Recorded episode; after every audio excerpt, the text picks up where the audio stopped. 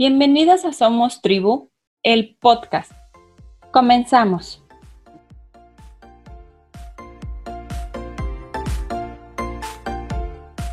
Tu cuerpo es capaz de lograrlo todo. A quien hay que convencer es a tu mente. Bárbara Ortiz es mamá de ocho y a raíz de su experiencia personal nace su pasión por la educación para el parto. Cree firmemente que todas las mujeres merecen tener una experiencia positiva en su embarazo, parto y posparto. Es educadora perinatal certificada por la MASE y dobla de parto en proceso de certificación con Dona International. Bienvenida, Bárbara. Muchísimas gracias. Un gusto estar aquí contigo. Gracias a ti. Bárbara, me gustaría que nos compartieras un poquito sobre el área a la que tú te dedicas, que, que conozcan un poquito los papás exactamente qué es una dula. Claro que sí. Mira, una dula de parto es una persona experta, ¿no? En el embarazo, parto, posparto, ¿sí? Eh, llevas un proceso de eh, certificación y capacitación en estos temas. ¿Sí? Y las dulas lo que hacemos es acompañarte en el embarazo, parto y posparto, dándote ese apoyo emocional, ¿sí? Ese apoyo físico, en, sobre todo específicamente en el trabajo de parto, ¿sí? Para que sea una experiencia mucho más satisfactoria y también en todo momento, sí, compartiendo información basada en la última evidencia científica para que puedas tomar decisiones informadas en estos momentos tan importantes de tu vida. ¿A partir de cuándo es conveniente que las mamás que están embarazadas busquen a una dula? Mira, desde el momento en que tú quieras, ¿no? Ese apoyo, realmente no hay un momento, ¿sí? O sea, realmente yo siempre opino que entre antes mejor, porque vas a tener ese acompañamiento desde el momento en que tú decidas, ¿no? Que esa dula te acompañe. Y también esto va a permitir que ambas nos conozcamos mucho más y así en el momento específicamente del parto pues saber, ¿no? Eh, cómo eres, qué te gusta, qué no te gusta y poder brindar, ¿no? Un servicio, una experiencia mucho más eh, satisfactoria. ¿Cómo podemos elegir a nuestra dula? Mira, creo que es importante que desde el momento en que decides que quieres tener una dula, eh, entrevistes, ¿no? O sea, entrevistes a varias o eh, entrevistes a, a, la que tú creas, ¿no? Que es una persona que puede brindarte ese apoyo. Y esto es como un proceso como de química, ¿no? Como ese clic que también tienes que hacer con ese equipo médico. Y para eso es esa entrevista, ¿no? Esa primera entrevista en la cual ambas nos conocemos y sabemos si realmente podemos las dos lograr esa experiencia positiva, ¿no? O sea, a lo mejor en esa cita te das cuenta que yo no soy para ti o me doy cuenta que yo te puedo recomendar a alguien más que cumpla con lo que tú estás buscando, ¿no? Entonces, creo que es súper importante esto, conocer a tu dula, saber si va a ser ese aporte que tú necesitas para eh, brindarte, ¿no? Todo ese apoyo en todo momento. Mencionaste dos aspectos que me gustaría retomar ahorita. El primero es el equipo médico. Em, ¿La dula debe de tener contacto con ciertos hospitales o la dula se puede adaptar a donde la mamá quiere tener el parto o con el médico? ¿Cómo es esto? Sí, mira, realmente creo que es difícil, ¿no? Conocer cómo todos los hospitales o conocer a todos los doctores, obviamente que existen en la comunidad donde trabajamos. eh, reconocemos a unos que otros con los que vamos trabajando, pero nos adaptamos totalmente a cualquier espacio, sea hospital, sea parto en casa, y, también trabajamos con eh, todo tipo de doctores, ¿sí? O sea, realmente no estamos encasillados, ¿no? A un grupo nada más de doctor, o sea, realmente estamos abiertas a trabajar con todo el equipo médico. Ok, la segunda cosa que me gustaría comentar es cuando dices, hacemos la entrevista y la química que debe de haber entre nosotras. Eh, eh, justamente en este parámetro, ¿qué, ¿qué es lo que yo puedo estar buscando en una dula? ¿Cuáles como, cuáles son las inquietudes que más te has encontrado en las mamás que te preguntan o que te dicen, oye, es que tengo estas características para saber cómo las puede cubrir una dula?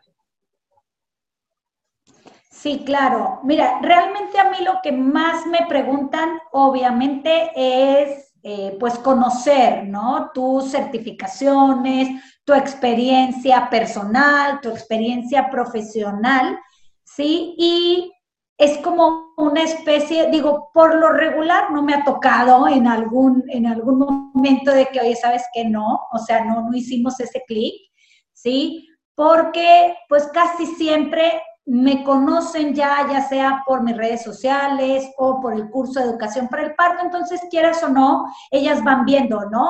Oye, se me hace que embono más con esta dula, ¿sí? Eh, y de eso se trata. ¿De qué? Pues de la personalidad, ¿sí? Sabemos, ¿no? Que eh, cada quien tenemos, ¿no? Como una personalidad muy característica, ¿no? Y a lo mejor eh, tú estás buscando a alguien que se asemeje a esa personalidad.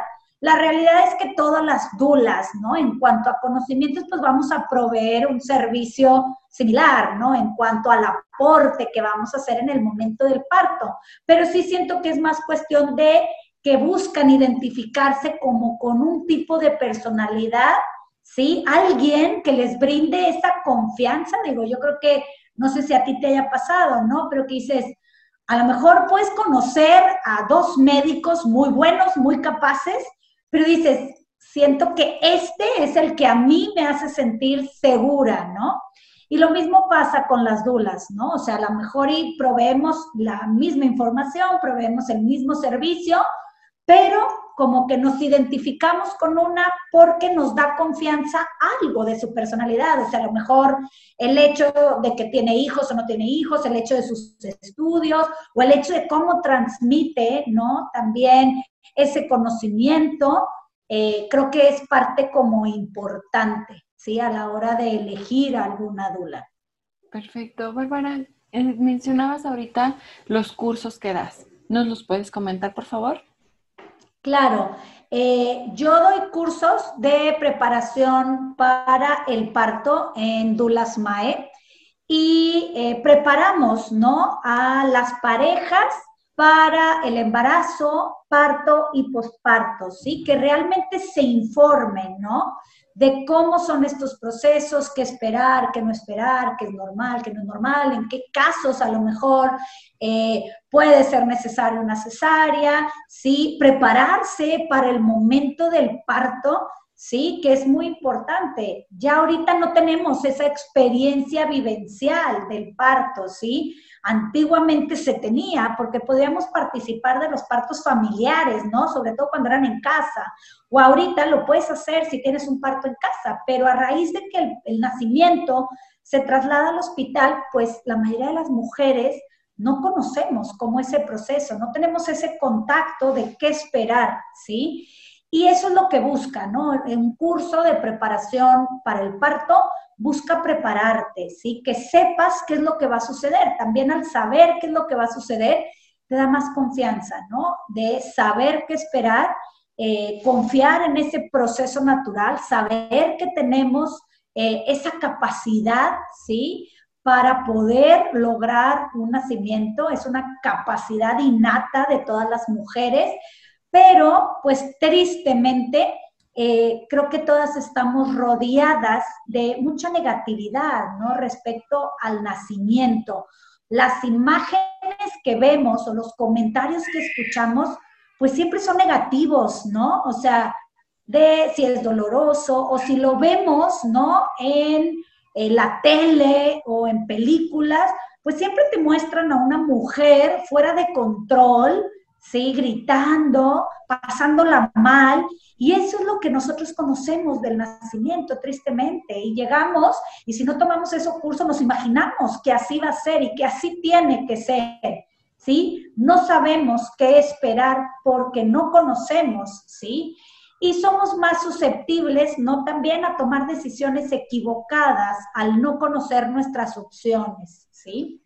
Entonces creo que es parte muy importante para las parejas esperando bebé prepararse para el nacimiento de sus bebés. Bárbara, ¿qué mitos hay alrededor de, del parto y la cesárea? Porque de repente, ahorita, como bien lo dices, los partos se trasladan a los hospitales y realmente perdemos ese contacto que había en las tribus. ¿No? En donde veíamos parir o se veía parir una, mujer y a otra y a otra y era normal, era un proceso natural y te daba la confianza. Igual en el, en el amamantar, veíamos o se veía cómo lo hacía la otra y se aprendía. Eh, y ahora rodeado de toda esta cuestión en donde ya no vemos, aumentamos esta situación social que también atravesamos de, de encierro y este y más aún, ¿no? Eh, más asustados porque las redes sociales pues nos llenan de toda esta cuestión que nos comentas, que los riesgos, que todo esto. Entonces, ¿qué mitos serían importantes que tuviéramos presentes que debemos descartar? Fíjate que yo creo que lo más importante para mí eh, en cuanto a mitos es que el parto es peligroso. Yo creo que es así como y a final de cuentas, por eso creemos que tiene que ser en el hospital, ¿no? Porque es una emergencia, o sea, todo puede salir mal, ¿sí? Yo a raíz de que me preparo como educadora eh, prenatal y como dula, y empiezo, ¿no? A leer información al respecto, pues en, en, la mayoría de los casos el embarazo, el parto y el bebé son sanos, ¿no? Aproximadamente un 95%. O sea, ¿por qué esperamos lo peor, no? Siempre, o sea, ¿por qué esperamos que algo puede salir mal cuando las estadísticas nos demuestran lo contrario, ¿no? Y creo que eso cambió mucho a raíz de ese traslado, ¿no? Del parto al hospital en el cual, pues sabemos, ¿no? Que eh, los hospitales atienden emergencias, ¿no? Situaciones que se salen de control, ¿sí? Los ginecólogos estudian para atender embarazos de riesgo, ¿no? Antiguamente los embarazos eh, sanos eran atendidos por parteras y a mí me encanta la visión de las parteras porque la visión de la partera es, pues el embarazo, el parto y el bebé son sanos hasta que no se demuestra lo contrario. ¿Sí? O sea, ellas no están esperando que algo salga mal, ellas al contrario. O sea, no, esperan que todo salga bien, esperan que el embarazo, el parto sea sano hasta que algo no suceda. Entonces esto obviamente nos ayuda a intervenir lo menos posible y sabemos que al intervenir lo menos posible también aumentamos esa seguridad del nacimiento. Yo creo que ese es uno de los mayores mitos que hay que quitarnos, ¿no? Respecto al nacimiento.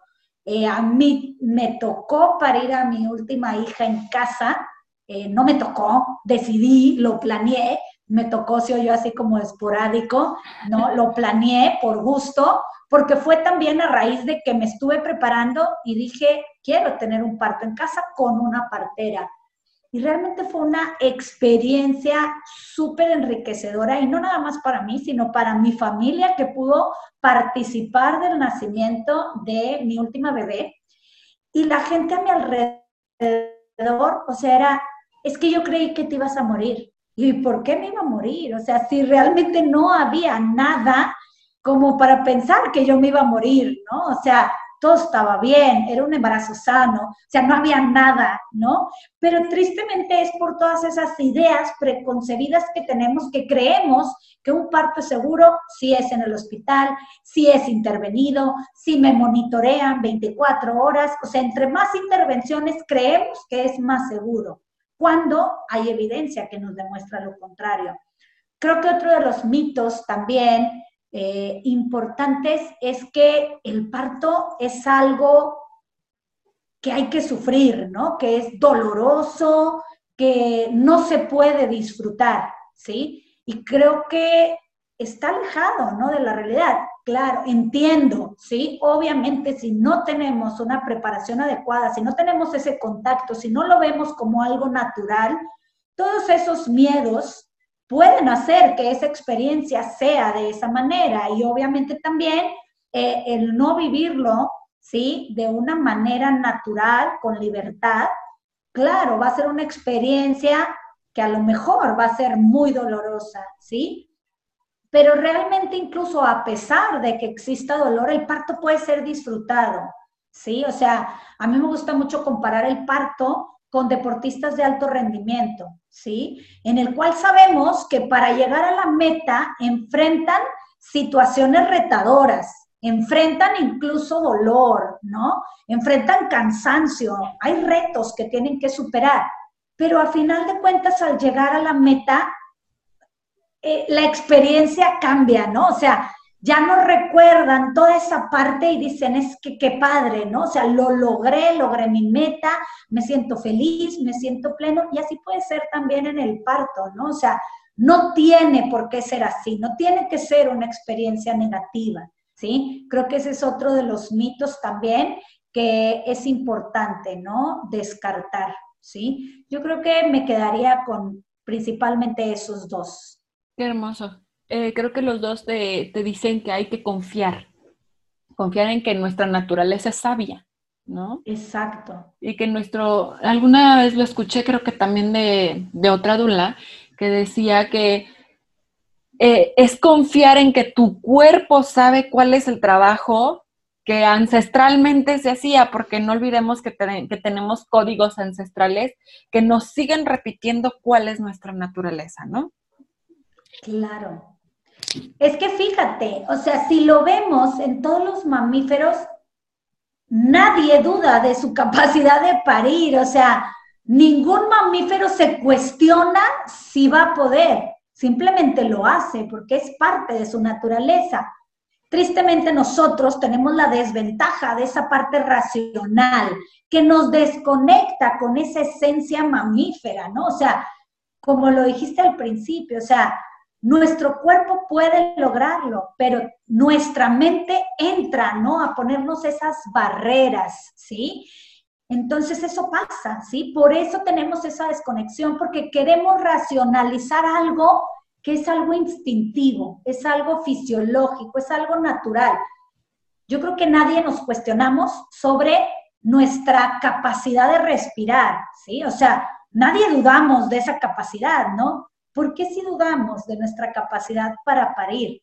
Por el miedo, por el miedo que nos han metido de que es algo peligroso, de que todo puede salir mal, de que es algo negativo, que es doloroso, que es sufrimiento.